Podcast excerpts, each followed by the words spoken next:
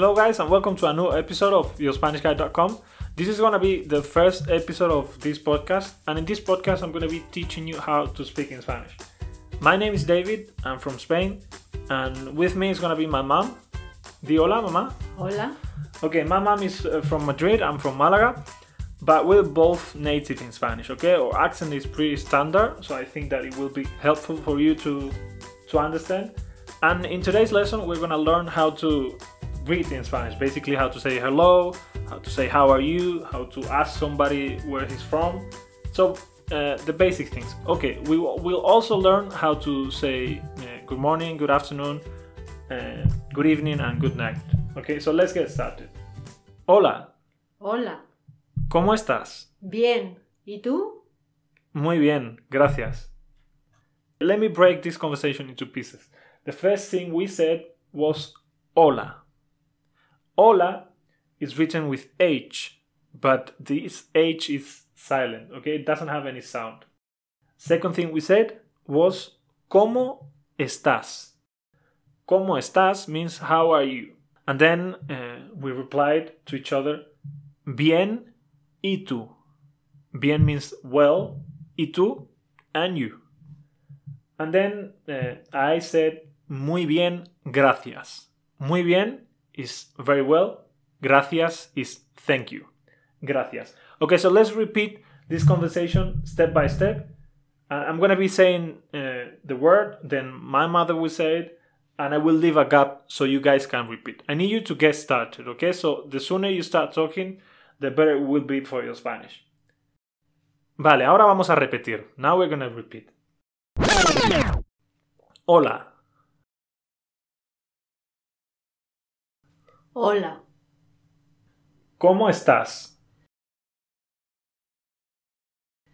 ¿Cómo estás? Bien. Bien. ¿Y tú? ¿Y tú? Muy bien. Muy bien. Gracias. Gracias. Okay, now let's move on to another dialogue. Now we're going to ask each other's names. ¿Cómo te llamas? Yo me llamo Maribel. ¿Y tú? Yo me llamo David. Okay, so let me explain this step by step and then I will repeat it with my mom and I will leave you a gap again, but let me explain first. ¿Cómo te llamas? literally means how do you call yourself? And this is the way we ask each other's names in Spanish, okay? We don't say uh, what is your name in Spanish. We say how do you call yourself? ¿Cómo te llamas? And then the answer is yo me llamo whatever is your name, okay? Yo me llamo Maribel. And then, of course, you need to ask the other per- person what is his or her name. And then you say, y tú, and you.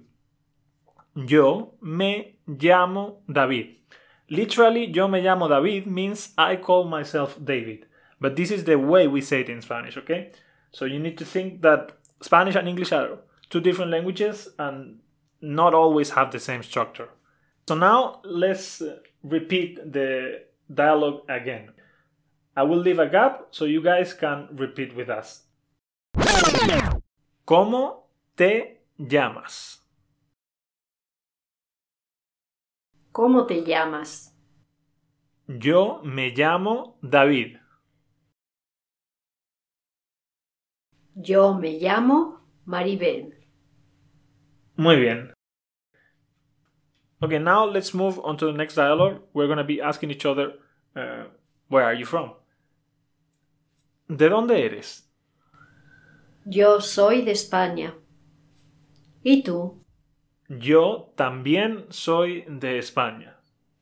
Okay, so let me break this into pieces. ¿De dónde eres? means where are you from? De dónde eres?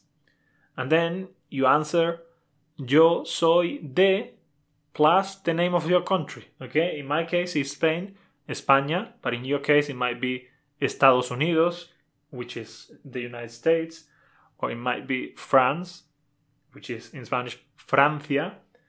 Whatever is your the name of your country, you say yo soy de plus name of your country. And then, of course, you can ask y tú, which means and you. And then I said yo también soy de España, which means literally I'm also from Spain. Okay, let's repeat it step by step. And, uh, and again, I will leave a gap so you guys can repeat with us. ¿De dónde eres? ¿De dónde eres? Yo soy de España.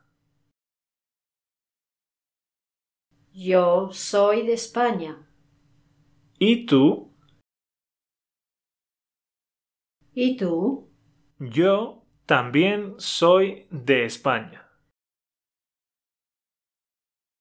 Yo también soy de España. Okay, let's move on to the next part. Uh, now I'm going to explain how to say good morning, good afternoon, and good night. And one thing I'd like to tell you is that we only have three, we don't have anything such as evening. We only say good morning, good afternoon, and good night. And one thing I want to say about good night is that we use it also as a way of saying hello. So let's say you have a meeting and you're going to go to the restaurant to have dinner with your friends, and you get to the restaurant, and as a way of saying hello, you can say to your friends good night in Spanish, okay? It's not only to go to bed. Okay, let's start with the first one. Buenos días. Buenos días. Buenas tardes.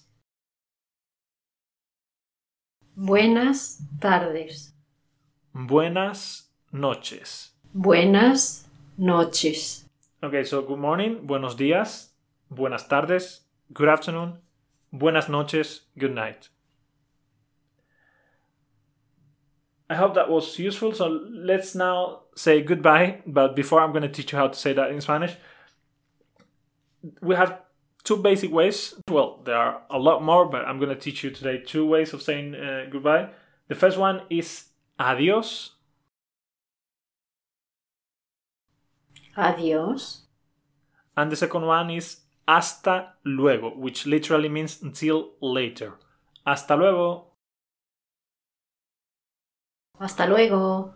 Okay, so that was all, guys. Thank you so much for listening. Remember that if you want more resources in Spanish, you can go to yourspanishguide.com and there you will find a lot of premium video lessons, a lot of quizzes, PDFs, and my personal support.